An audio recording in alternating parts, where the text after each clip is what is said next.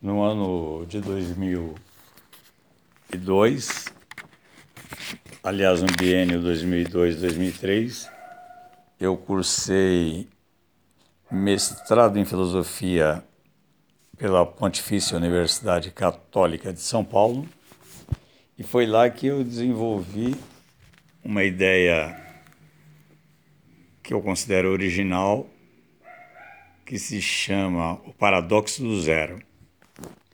É, por conta disso, acabei abandonando o mestrado em 2003 e dez anos depois eu desenvolvi um texto já na especialização na Unesp, né, é, na Unesp de Marília.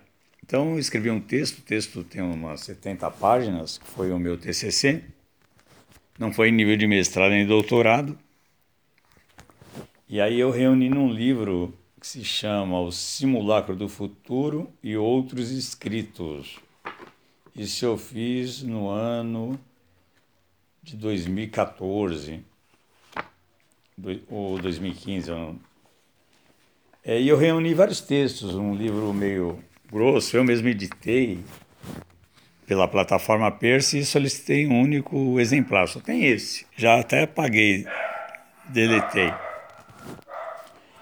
É, na verdade, eu crio uma contradição na matemática, através de uma fórmula, e aí vou trabalhar toda essa crítica né, à razão aritmética, e, e aí vou tocar um pouco em Kant, né, vou perpassar por Kant e Frege. Então, vai um pouco aí uma crítica ó, ao Kant no que ele diz na Crítica da Razão Pura. Vou tentar ler para vocês, ok? Se a garganta permitir, que eu estou com pólipo aqui, de vez em quando começa a doer. Um passar por Kant e Frege.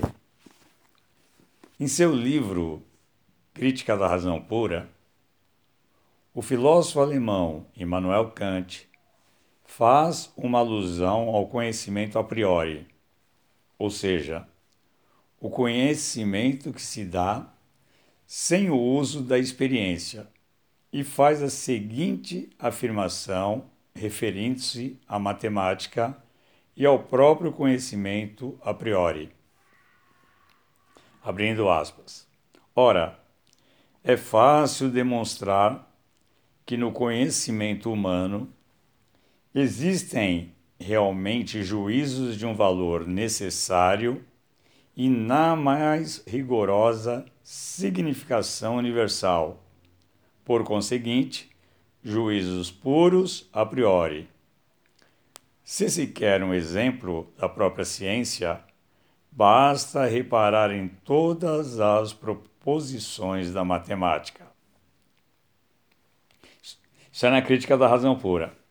Agora vamos lá. Aí eu digo: claro está que não pretendemos adentrar a perquirição do que é matemática para Kant no século XVIII. É do conhecimento por aqueles que se interessam por Kant o que Kant entendia como matemática.